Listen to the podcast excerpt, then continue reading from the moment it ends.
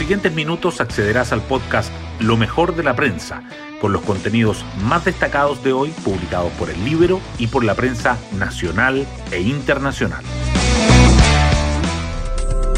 ¿Cómo están? Muy buenos días. Hoy es viernes 25 de marzo del 2022. Soy Pía Orellana y este es el podcast Lo mejor de la prensa producido por el Libero.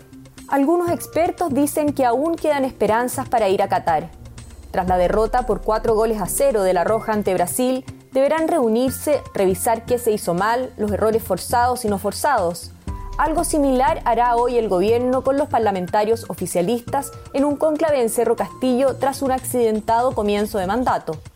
Recriminaciones desde el PS y el PC serán parte de los análisis junto con las prioridades legislativas. A esto se sumarán las esquirlas del polémico paso de la ministra Isquia Siches por Icare donde entre otras cosas criticó el sistema de justicia y dejó abierta la incertidumbre sobre los fondos de pensiones. Las portadas del día. La Convención Constitucional sobresale en las primeras páginas de hoy. El Mercurio titula que la Comisión de Derechos Fundamentales aprueba excluir el derecho de propiedad sobre toda clase de concesiones y ampliar la restitución de tierras para pueblos indígenas. La tercera agrega que la instancia elimina la norma de pago previo de indemnización. Además, el Mercurio remarca las propuestas de norma que tensionan el mandato constitucional del órgano redactor y la entrevista a Ascanio Cavallo, quien aborda los discursos que buscan eliminar el Senado. Y la tercera informa que se tensionan las negociaciones para un acuerdo sobre sistema político.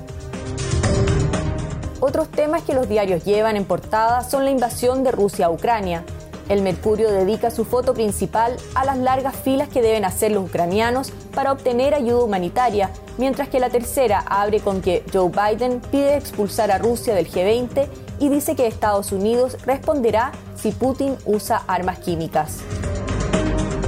También en portada se aborda el beneficio carcelario a dos sentenciados por el caso Luxinger-Mackay.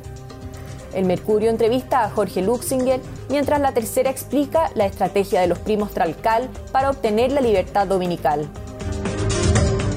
El Mercurio y Diario Financiero, por su parte, coinciden en destacar que el ministro de Hacienda llama a recuperar el mercado de capitales, mientras el CEO de BTG Pactual Chile advierte que un quinto retiro sería un golpe letal para el país.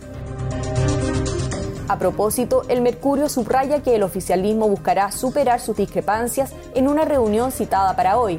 La tercera remarca los detalles de la planificada fuga de la exalcaldesa de Antofagasta, Karen Rojo, y Diario Financiero titula que Alto Maipo lucha en Estados Unidos con Minera Los Pelambres por su contrato más valioso.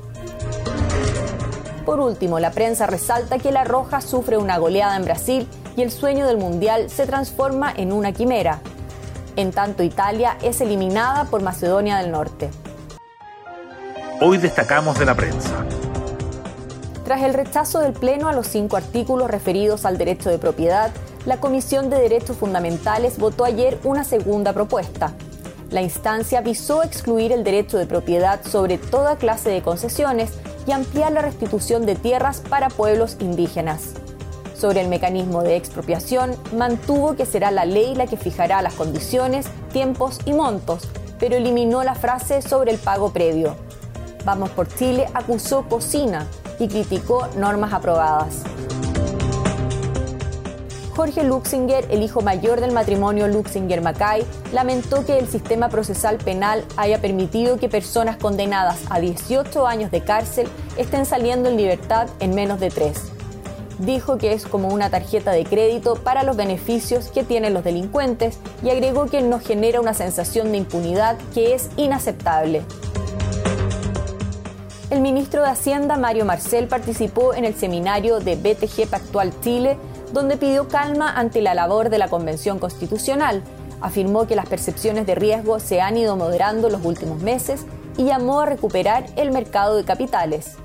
El CEO de la entidad, Juan Guillermo Agüero, advirtió sobre el impacto que tendría un quinto retiro desde los fondos de pensiones. El presidente Gabriel Boric liderará hoy el primer cónclave entre el gobierno y los parlamentarios de las coaliciones que lo apoyan, a Dignidad y Socialismo Democrático. La cita se dará en Cerro Castillo tras las notorias diferencias por temas como el indulto a presos del estallido y el quinto retiro de ahorros previsionales.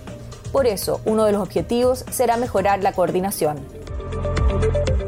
Hasta aquí lo mejor de la prensa. Yo les deseo un muy buen fin de semana y será hasta la próxima.